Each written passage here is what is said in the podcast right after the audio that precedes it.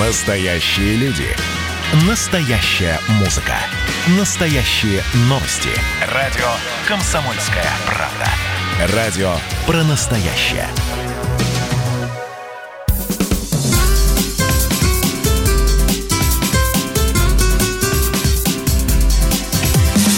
Программа с непримиримой позицией. Вечерний Мордан.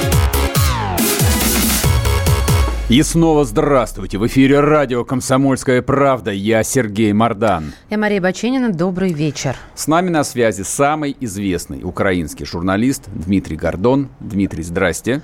Здравствуйте. Сергей Мария, здравствуйте. Хорошо нас слышно. Да, отлично. Отлично. Давайте обсудим все. Честно говоря, мы когда готовились э, к интервью с вами, предполагали начать э, с отставки Кучмы, а, с, с поста вот этого руководителя переговорной группы по Минску. Но случился другой Минск, в котором а, обнаружен а, украинский след. Давайте начнем с этого. Пожалуйста, конечно. Что вы думаете по поводу происходящего в Минске? Это кардинальный поворот Лукашенко в сторону Запада или он решает свои частные проблемы накануне президентских выборов? Я думаю, что, э, я не думаю, я знаю, что, конечно, э, Владимир Путин очень хотел договориться с Лукашенко о том, чтобы Беларусь вошла в одно большое государство, стала его составляющей, и тогда не надо было бы устраивать спектакль с обнулением, тогда э, Путин мог бы стать президентом одного большого государства. Лукашенко предлагали пост э, спикера Госдумы или представителя Госсовета этого объединенного государства. Лукашенко, будучи человеком умным, э, понимает, что лучше первым парнем на деревне быть, чем вторым в городе, он на это не пошел. Хотя один интересный момент э, во время переговоров Путина и Лукашенко в Сочи все-таки был, когда долгие безрезультатные переговоры закончились, и они уже встали – Лукашенко взял Путина за пуговицу и сказал, вы знаете, я согласен. Вы президент, я вице-президент. Год. А на следующий год я президент, вы вице-президент. А, значит, э, не прошел этот вариант. Э, Россию, естественно, Лукашенко не устраивает, потому что он не сговорчив, и он посматривает все больше в сторону Запада. О чем говорят и конкретные шаги. Впервые за долгие годы в Минск прибыл э, госсекретарь США Помпео. И э, впервые за 12 лет э, Минск назначил своего посла в Вашингтоне. Э, кроме того, начались поставки американской нефти в Беларусь и так далее, и так далее. Поэтому, конечно, Москва заинтересована в смене Лукашенко, который просто надоел своей несговорчивостью и особой позицией. И вот в связи с этим, я думаю, Э, для дестабилизации ситуации в республике э, туда прибыли специалисты из группы ЧВК «Вагнер». Э, специалисты, так называемые российские, действуют по проторенному пути.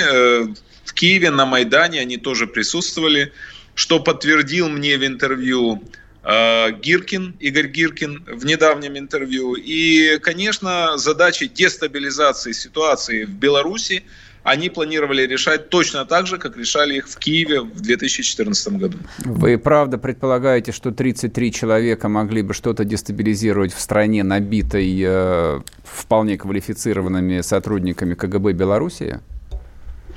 33 это те, кого поймали, раз.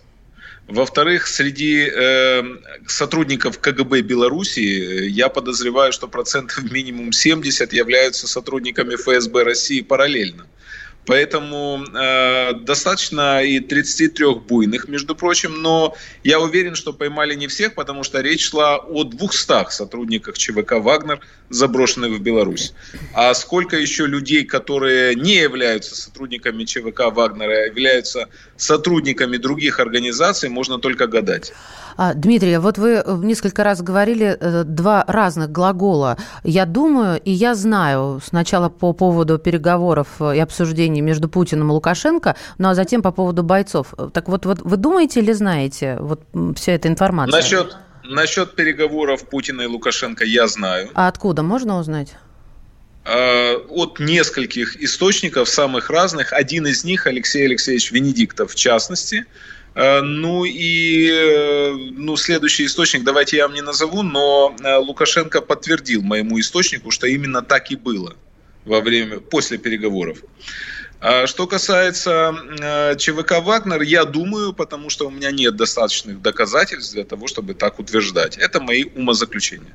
Понятно. Скажите, пожалуйста, вы просто сказали фразу, я ее встречал уже несколько раз, о том, что Лукашенко надоел.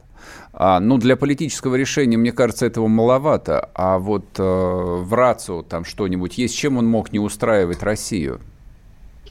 Несговорчивостью. Ну, смотрите, э, для э, Владимира Владимировича Путина очень важно было легитимно, красиво, э, не нарушая Конституции Российской Федерации, снова стать президентом. И для этого самый явный шаг прослеживался объединение, наконец-таки, братских народов, двух сестер Беларуси и России в одно государство. И он бы совершенно спокойно был его президентом. Логично? Конечно.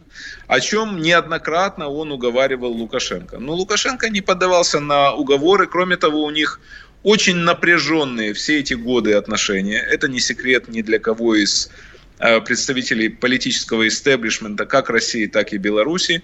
Э, Лукашенко отличается таким э, жестким нравом, Кроме того, посмотрите, периодически, когда он вел себя совсем уже не подконтрольно, Россия задействовала различные доводы.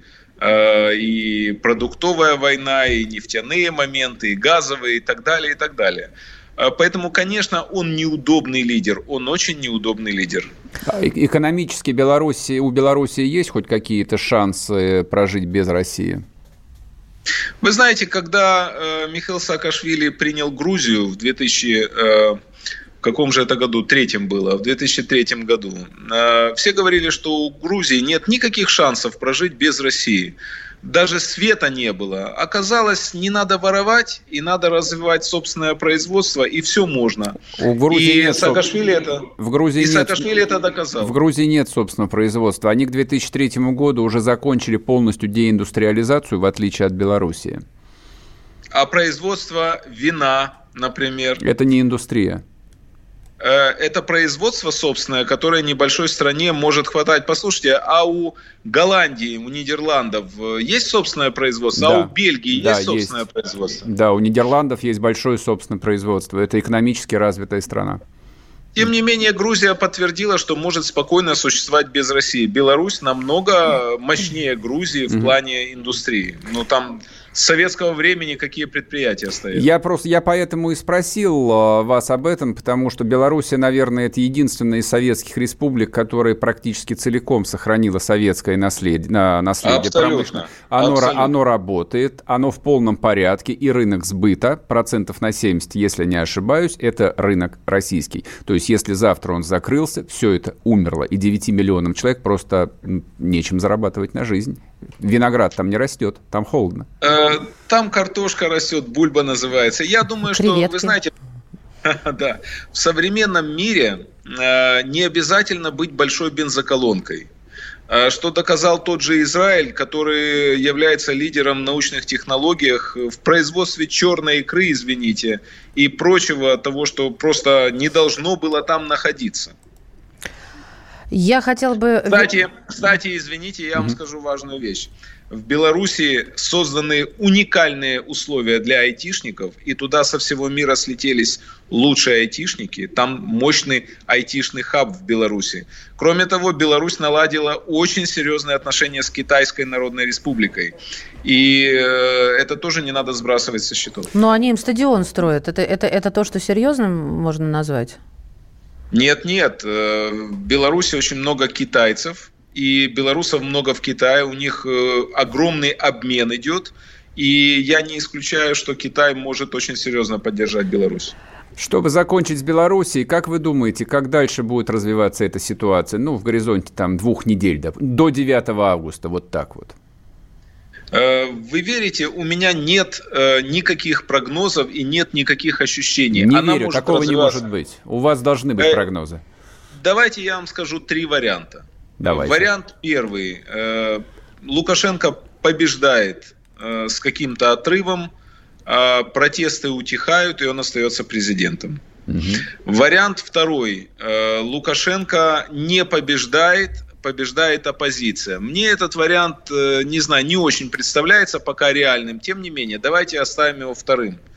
Вариант третий страшный, который может быть, э, это Лукашенко побеждает де-факто, де юре, но де-факто непонятно как. Начинаются протесты, волнения – и тогда свою роль играют э, в том числе э, те, которые должны были дестабилизировать ситуацию люди внутри.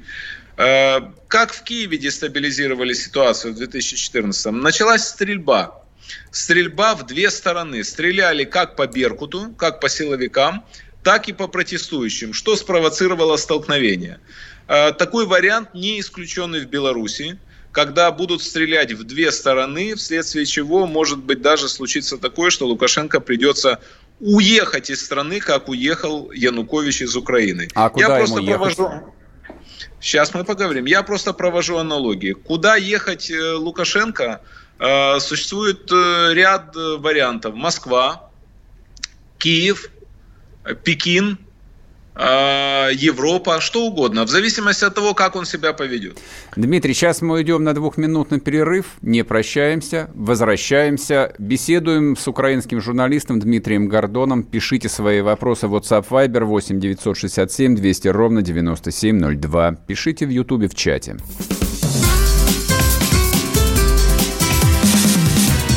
Программа с непримиримой позицией. Вечерний Мордан. Георгий Бофт.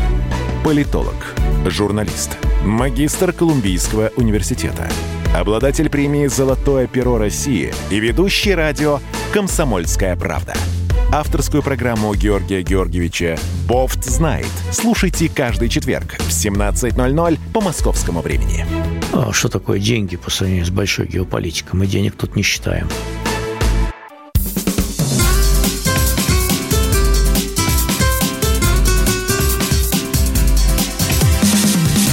Программа с непримиримой позицией. Вечерний Мордан. И снова здравствуйте. В эфире радио «Комсомольская правда». Я Сергей Мордан. Здесь Мария Баченина. Здравствуйте. Говорим э, и принимаем, можно сказать, в эфире украинского журналиста Дмитрий Гордон у нас на связи. Дмитрий, здравствуйте еще раз. Здравствуйте еще раз. Еще раз добрый день. Дмитрий, вы в свое время очень тепло, и я бы сказал бы даже с энтузиазмом говорили а тогда еще кандидате в президенты Зеленском. Вы по прошествии года с лишним разочарованы в нем или нет?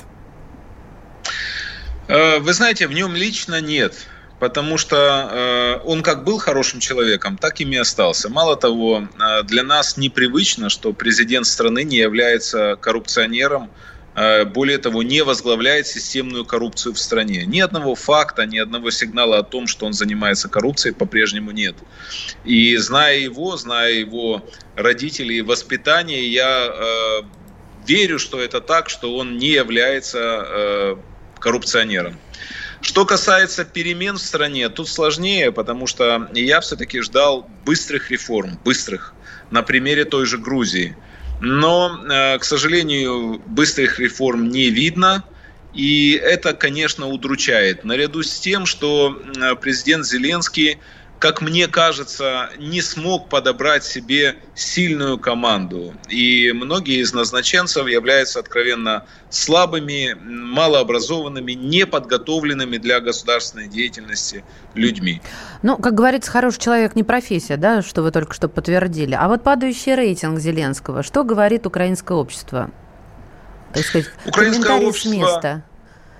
Украинское общество э, после э, карантина, вызванного коронавирусом, находится в сложной экономической ситуации, а все-таки рейтинг президента напрямую зависит от состояния карманов каждого гражданина. Когда у человека есть деньги, их становится больше, растет и рейтинг президента. А Вы я думала, данном... что э, от прекращения огня зависит, а не от коронавируса и э, от кармана. А, вы знаете, прекратить огонь на Донбассе под силу одному человеку. Его фамилия Путин, зовут Владимир Владимирович. И не случайно ушедший буквально позавчера в отставку с поста руководителя, представителя Украины в Минской группе Леонид Данилович Кучма мне сказал несколько лет назад, мы часто с ним обмениваемся мнениями, и он мне сказал сакраментальную фразу. Я спросил, Леонид Данилович, от кого зависит прекращение огня и прекращение войны на Донбассе? Он сказал, от Господа Бога и от Владимира Путина. А, вот э, два, собственно, две инстанции, от кого это зависит. Ни Зеленский, никто, ни Меркель, ни Трамп, никто угодно другой ничего не могут сделать Э, для того, чтобы прекратилась эта кровавая баня на Донбассе, кроме Путина, который ее и заварил. А украинская армия подчиняется Зеленскому, как вы думаете? Да, конечно, безусловно. То есть на сто процентов? Ну, конечно, конечно. Не, я просто вспоминаю вот его визит э, на линию разграничения еще в прошлом году, где он вступил в какую-то странную перепалку с неким там активистом. А, но я понимаю, что мы тут в российских реалиях живем и представить себе не можем, что с Верховным а, кто бы то ни было так может разговаривать. Но, честно говоря, вот я, как человек в армии служивший, был в некотором недоумении. То есть все люди там старше 40 лет, все служили в армии. При этом, в общем, а, нет, никто не подчиняется ни приказам, ни авторитетам, ничему. Я как человек, отслуживший два года в советской армии, э, знаю, тоже... в Ленинградском военном округе. Да-да, э, северо-западный военный округ. Нет, Ленинградский, правильно, Ленинградский, Ленинградский да. военный округ, конечно. А, значит, э, я тоже слабо представляю в своем прошлом такое пререкание ну, с командиром нашей ракетной бригады. Я не представляю, чтобы кто-то попререкался с полковником Благининым. Но в данном случае это реалии украинской демократии. Э, это люди, которые воевали, которые пришли защищать свою родину, и у них есть право голоса, они отстаивают свое право. Другое дело, что президент Зеленский, э, он демократ, и он всегда готов к спору, к э, волеизъявлению любому, к объяснению своей точки зрения.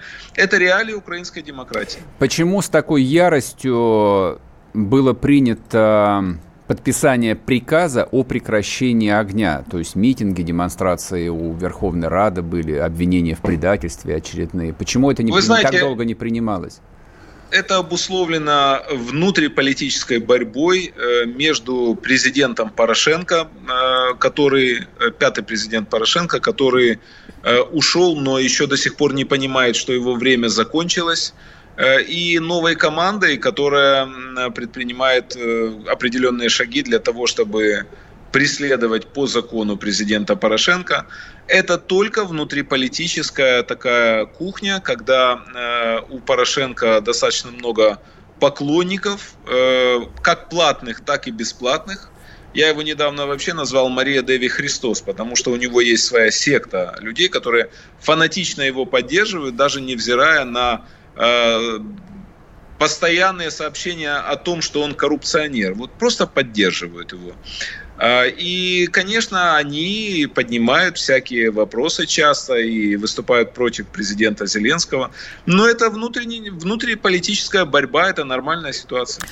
А, Дмитрий, если вы сказали, что Путин и Бог, ну, практически одно и то же, то а, вопрос вот какой. Зачем Зеленский звонил Путину? А, вы знаете, между президентами э, стран э, часто накапливаются вопросы, которые нужно решать. И даже если две страны находятся в состоянии войны, не объявленные, кстати, тем не менее они воюют, все равно э, президенты общаются и решают вопросы. А, и по засвеченному недавно опубликованному переговору Путина и Порошенко, мы видим, что общаются вполне мирно, обнимают друг друга и жмут руки, несмотря на то, что гибнут на Донбассе люди от российских э, наемников и от российского оружия. Э, сейчас Зеленский и Путин обсуждали свои вопросы, и в том числе и гуманитарного плана насчет ребенка, там сына, трехлетнего сына крымского татарина, насколько я знаю, в Крыму в оккупированном и так далее. Всегда два президента найдут, что обсуждать. То есть у вас а, нет точной информации, о чем был этот разговор, зачем Зеленский позвонил. Но маловероятно, что он звонил а, по поводу погибшего мальчика. Я думаю, что ему вряд ли бы и ответили с такой повесткой дня. У меня нет информации, э, почему Владимир Зеленский звонил, э, и э, я могу только догадываться. Но я еще раз повторю, что всегда между двумя президентами любых стран есть определенное количество вопросов, требующих разрешения. Мы через минуту уйдем на перерыв, но я, тем не менее, задам вам вопрос и хотел бы обсудить его, когда мы вернемся в эфир. Какая актуальная повестка сейчас может быть, вот реальной, между Зеленским и Путиным? Просто ваше, ваше, ваше видение, что вы предполагаете, что они могли бы решать прямо сейчас. Для всех остальных напоминаю, наш телефон WhatsApp Viber 8 967 200 ровно 9702. Пишите ваши вопросы, ваши комментарии. Можете заходить э, на YouTube-канал Радио «Комсомольская правда». Идет прямая трансляция. Пишите здесь. Либо можете подписаться на телеграм-канал Мардан и писать в чате. Его я тоже читаю. Вернемся скоро, не уходите. Программа с непримиримой позицией. Вечерний Мордан. Как дела, Россия? Ватсап-страна! Это то, что обсуждается и то, что волнует. Это ваши сообщения в прямом эфире, в том числе и голосовые. Каждый будний день с 11 до 15 часов с Михаилом Антоновым. Эфир открыт для всех. Включайтесь. Радио «Комсомольская правда». Радио про настоящее.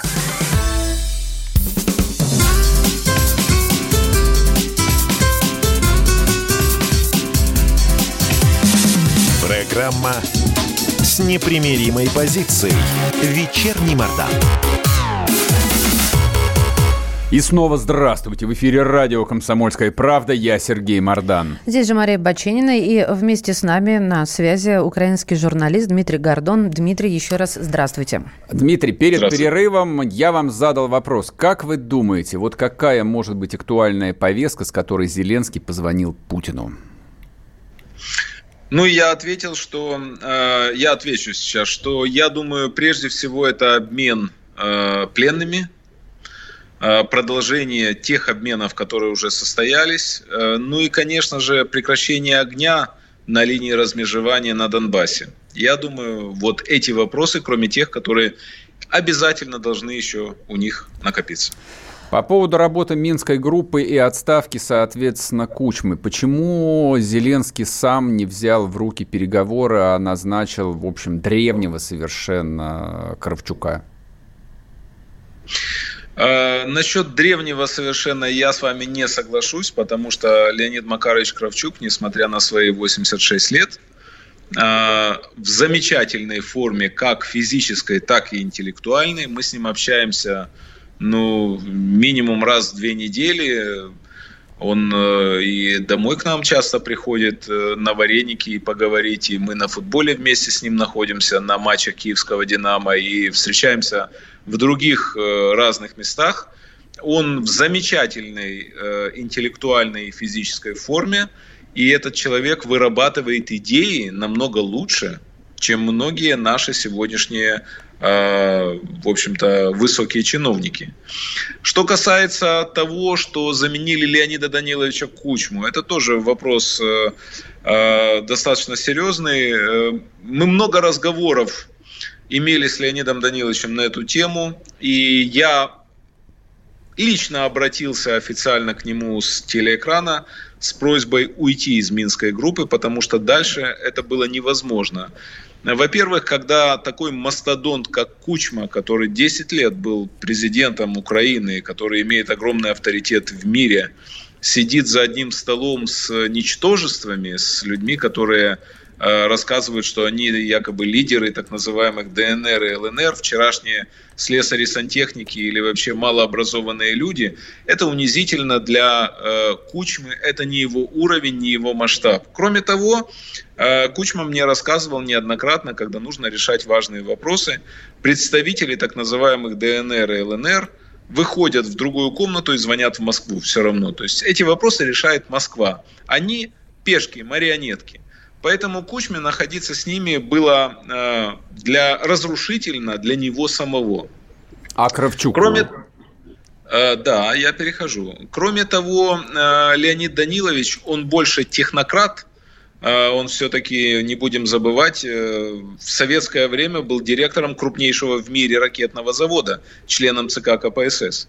Леонид Макарович, человек, с которым вести переговоры всем будет намного сложнее – Потому что он в советское время был главным идеологом коммунистической партии Украины. И как он мне сам неоднократно говорил, он единственный, наверное, человек, кто прочитал полное собрание сочинений Ленина с карандашом в руках дважды. Поэтому э, с Кравчуком им будет потяжелее, и я думаю, что э, это будут интересные переговоры. Вы же сейчас противоречите сам себе. Вы говорите о том, что переговоры шли с людьми, которые вообще ничего не решают, и на каждое «да» или «нет», которое они произносят, они идут в соседнюю комнату и звонят. И тут же говорите о том, что с Кравчуком им будет намного тяжелее. А в чем тяжелее-то? Хороший вопрос, и я не противоречу сам себе. Зная особенности поведения Леонида Даниловича Кучмы и Леонида Макаровича Кравчука, я смею утверждать, что с Кравчуком будет не просто тяжелее, а очень тяжело. Вам не кажется? И мы это увидим. Угу.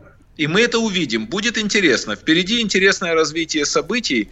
А, и мне кажется, что а, эти переговоры вообще развалятся. Я вот, собственно, об этом и хотел а, вас спросить. Не кажется ли вам, что это продолжение такого бесконечного тупика? Раньше Украина выставляла ничего не решающего Кучму, бывшего члена ЦК КПСС. Теперь она выставила бывшего секретаря по идеологии Компартии Украины, который точно так же вообще ничего не решает. А как а, закончится этот конфликт? Или хотя бы как это может сдвинуться? С кем разговаривать-то? Смотрите, а, и Кучма, и Кравчук – это два человека, которые сегодня являются одними из самых мощных, э, информированных и подготовленных людей в Украине. Это без, э, без вариантов, без как-то, как-то печально это звучит. Я вам должен сказать, что если два 80-летних старца – это вот э, все, что может выставить Украина сейчас – тем не менее, тем не менее, это так. По уровню подготовки, опыту, в том числе международных встреч, это два корифея. Теперь э, следующий момент. Минские переговоры бессмысленные и бесполезные, которые ничего не дадут. Они не могут дать. Потому что, повторю еще раз, прекращение конфликта на Донбассе, возвращение Донбасса под юрисдикцию Украины зависит только от Владимира Путина.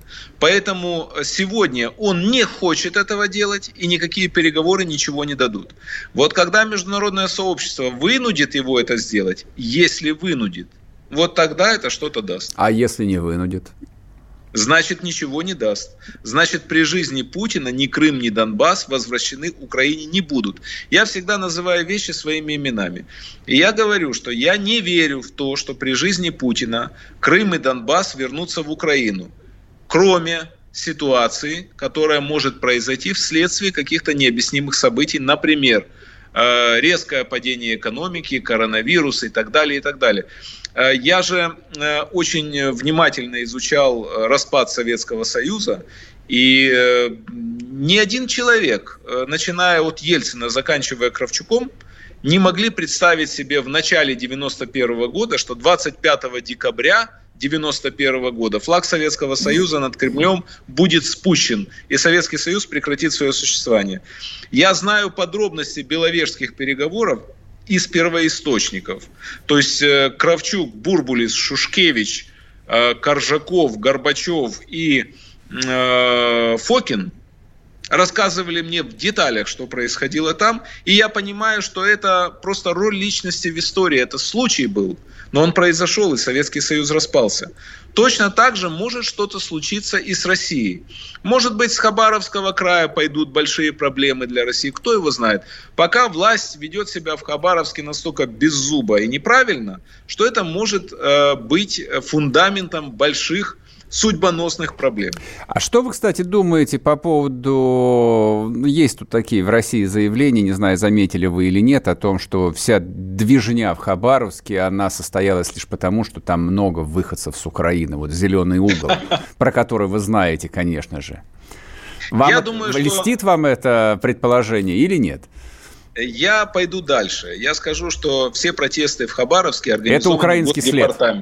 Подождите, каким а, госдепартаментом? СБУ нет, нет, они организованы, бандеровцами. Госдепартаментом США, берите выше. А, вы знаете, что я, что я думаю, куда уж выше, да? Что я думаю по протестам в Хабаровске?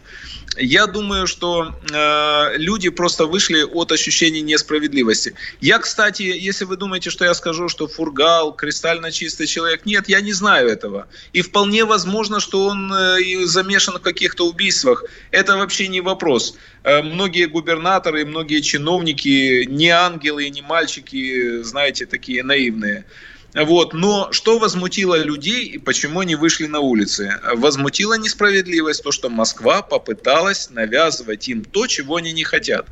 И появление Дегтярева, ну совершенно, э, вы знаете, я удивляюсь, это же надо было еще такого найти, с таким полудебильным лицом и с такой полудебильной речью. Это же надо было еще найти такого человека. Дмитрий, и прислали Дмитрий, и усугубили. Мы усугубили один народ ситуацию. и на Украине, и в России таких персонажей можно пучками продавать. Если я вам а, начну сейчас тыкать в депутатов Верховной Рады, там просто не то, что двоюродные, а родные братья Дегтярев сидят. А я с вами, а я с вами не спорю. И по-русски говорят. Поспорю, я только поспорю в одном, что мы один народ. Нет, э, э, три разных народа. Русские, украинцы, белорусы – близкие народы, братские народы, но три разных народа.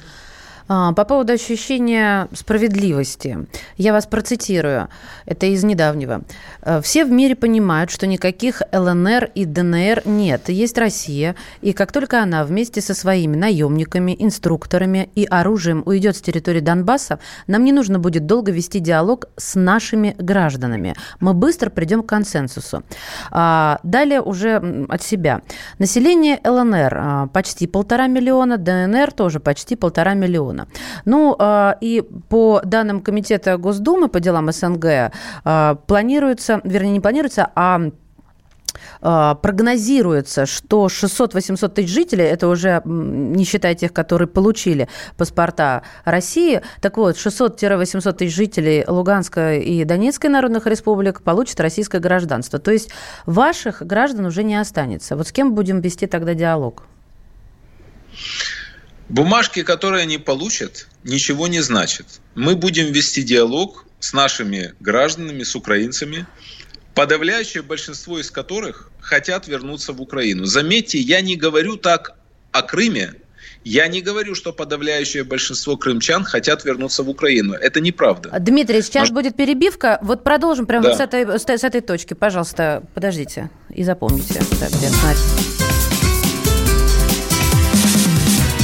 Программа с непримиримой позицией. Вечерний Мордан. Андрей Ковалев. Простой русский миллиардер. В авторской программе «Ковалев против». Против кризиса. Против коронавируса. Против паники. Против кнута, но за пряники – я расскажу вам, как спасти свои деньги и бизнес в эти непростые времена. Помните, миллиардерами не рождаются, а становятся. Ковалев против. На радио «Комсомольская правда». По будням с 10 вечера до полуночи по московскому времени.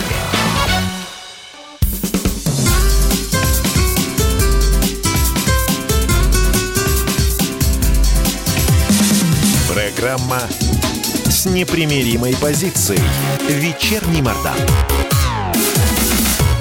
И снова здравствуйте! В эфире радио «Комсомольская правда». Я Сергей Мордан. Я Мария Баченина. Здравствуйте. Разговариваем с Дмитрием Гордоном, украинским журналистом. Э, Начали говорить о гражданах. Да, и я сразу, я, я поняла ваш ответ, Дмитрий. Я сразу просто хочу дополнить. Ну, получается, если м- основываться на том, что вы сказали, что большинство заявляет о желании вернуться, и при этом почему-то идут и получают российские бумажки, как вы назвали наши паспорта, а, то их заставляют, что ли, их получать? Э, дело в том, что э, я не думаю, что так уж заставляют, хотя наверняка на предприятиях э, настоятельно советуют. Но люди всегда ищут, где лучше, где им будет комфортнее как-то. Многие отравлены российской пропагандой, и им кажется, что Донбасс никогда не вернется в Украину. Люди же дезориентированы сегодня. Впрочем, как и всегда. Но а я на Украине думаю, что... они не дезориентированы? Точно так же. Они дезориентированы даже в Соединенных Штатах даже в Соединенных Штатах Америки. Украинской пропаганды, к сожалению, не существует, к большому. Почему? К сожалению. Э, потому что государство не занимается этим профессионально. Вот я всегда говорю, что Россия занимается пропагандой профессионально. А гражданское вкладывая, общество? Вкладывая в пропаганду огромные деньги. Гражданское общество в Украине развито намного лучше, чем в России. И вот за счет гражданского общества как-то еще эта телега вывозит – но государство очень слабо работает в плане пропаганды, практически не работает. Ну, пропаганда, вы просто слово пропаганда используете в таком англосаксонском негативном смысле. Я-то ее скорее э, в католическом смысле употребляю. Я тоже. Нет, нет, я а, как по... и вы, да. Да, поэтому пропаганду несут э, носители идеологии, которых на Украине, в общем, более чем достаточно. А вы говорите, что нет украинской пропаганды. По-моему, ее навалом украинской государственной, четко выстроенной пропаганды нет. Я, знаете, что вас хотел спросить? Как вы думаете, у Порошенко есть шанс снова стать президентом? Неважно, досрочно Но... или на следующих выборах? Самый короткий ответ – ноль шансов. Почему? Но он же такой, он же столько сделал для Украины, и Томас, и армия, и остановил э, российскую армию. Агрессора, а, точнее. Вы знаете, э, я не хочу лишний раз говорить о Порошенко, мое негативное отношение к нему известно. Я не люблю циников, э, двуличных, трехличных людей и э, тех, кто... Вы знаете, вот э, Путин, он враг, но он понятный враг. И он честный враг. Медведчук в Украине, он враг, но понятный.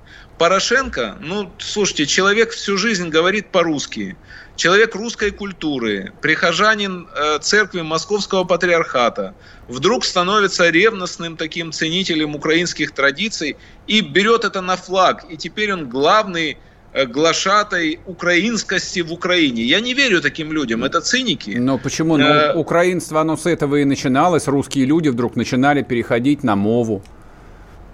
Нет, нет. Украинство – это ощущение себя частью своей страны это любовь к культуре, э, к языку, при этом не являющийся, э, знаете, при этом э, без пренебрежения к культуре и языку других. Я, например, и миллионы украинцев никогда вам ничего плохого не скажут о русской культуре, о русском языке и так далее. Мы говорим плохо о руководителях России, которые развязали войну против нашей страны и отняли у нас территорию. Но это не относится к россиянам, и к русскому языку, и к великой русской культуре. Кстати, а почему вы все время говорите россиянам, а не русских? Ну, потому что это же Борис Николаевич ввел термин «россияне». Мы никогда что... так не говорили. Смотрите, э, население России все-таки состоит не только из русских, 80%, но и из татар. Из... 80% русских. То есть, по определению ООН, мы моноэтническая страна. Ну, Более... если татары, если татары, чеченцы, мордва и удмурты будут не против, чтобы я называл их русскими, тогда, пожалуйста, русские. Ну, вы просто подчеркнуто всегда говорите, не только вы на самом деле, я просто, когда читаю украинскую прессу, я на это вот, ну, моему русскому сознанию это вот всегда царапает мозг. Это настолько не по-русски, вот, что я, в общем, начинаю сомневаться, мы с вами один народ или вы давно куда-то уехали в сторону Польши? Не, ну, мы, мы разные народы, я это уже говорил сегодня. Но что касается русского, поскреби любого русского, там будет татарин, вы же знаете. Но дело не в этом. Дело в том, что Ельцин, помните, как говорил, уважаемые россияне. Поэтому мы его ненавидим. Да, вы уверены, что Путин ненавидит Ельцина? Я думаю, что любит до сих пор. Я, я, не я не про Путина, я про мы себя про говорю, нас. я про соотечественных говорю. Мы ненавидим да. Ельцина, да, вот открыто об этом говорим. А Путина мы любим, также открыто об этом говорим. Только я, ну, не знаю, вот мы с Марией считаем, что он а, недостаточно имперскую политику проводит, поэтому мы тоже оппозиция своего рода путинскому, путинской политике. Знаете, что я вас хотел спросить? Ну, раз вы оппозиция, сбрасывайте его. Нет, зачем? Только черным и белым получается яйца можем мазать. Мы продавим, да, наши идеи относительно будущего Малороссии и Украины. Знаете, что хотел вас спросить? А, ну, мы, конечно, не могли не обратить внимание на ваш а, музыкальный номер, который громко прозвучал а, в русском Ютубе. Вы зачем так нашего Соловьева-то обидели? Это что за личные счеты? Нет, нет, я его не обидел, он уже давно богом обижен. И вы знаете, он просто, будучи на острие российской государственной пропаганды, он настолько изгаляется по поводу Украины, украинцев, он настолько передергивает факты и э, ведет антигуманную, античеловеческую политику, ссоря два братских народа, э, что я не мог мимо этого пройти и остаться равнодушным. Кроме того, э, он все время обо мне что-то интересное рассказывает, за что ему, кстати, благодарен. Он критикует ваши рубашки. да, он умножает мою популярность. Но песню я ему записал, э, потому что я э, сознательно делаю из него клоуна, смешного, э, потому что когда человек, находящийся на вершине государственной пропаганды в глазах граждан России будет смешным, они перестанут ему верить, и они задумаются, где правда, где ложь. А, вот так. Мне кажется, вы завидуете, во-первых, а, российской пропаганде и были бы не против а, стать ее частью, и, б, конечно, вы завидуете иконе этой российской государственной пропаганде Владимиру Соловьеву. Я ошибаюсь? А, Сергей, конечно. Ну, в чем мне можно завидовать э, Соловьеву? Я намного успешнее, чем он, и у меня нет никаких комплексов по отношению А он ваш враг идейный э, вот в журналистском стане? А он э, враг моей страны, враг моего народа, враг мой, конечно, как человек, являющийся разжигателем войны и вражды между народами. Спасибо большое. С нами был в эфире Дмитрий Гордон. Мы признательны Спасибо за длинную вам. интересную беседу. Хорошего вам вечера. Спасибо. Прощаемся и с вами. Вернемся Спасибо. завтра. С вами был Сергей Мардан. И, и... Мария Баченина. Все, пока. Счастливо.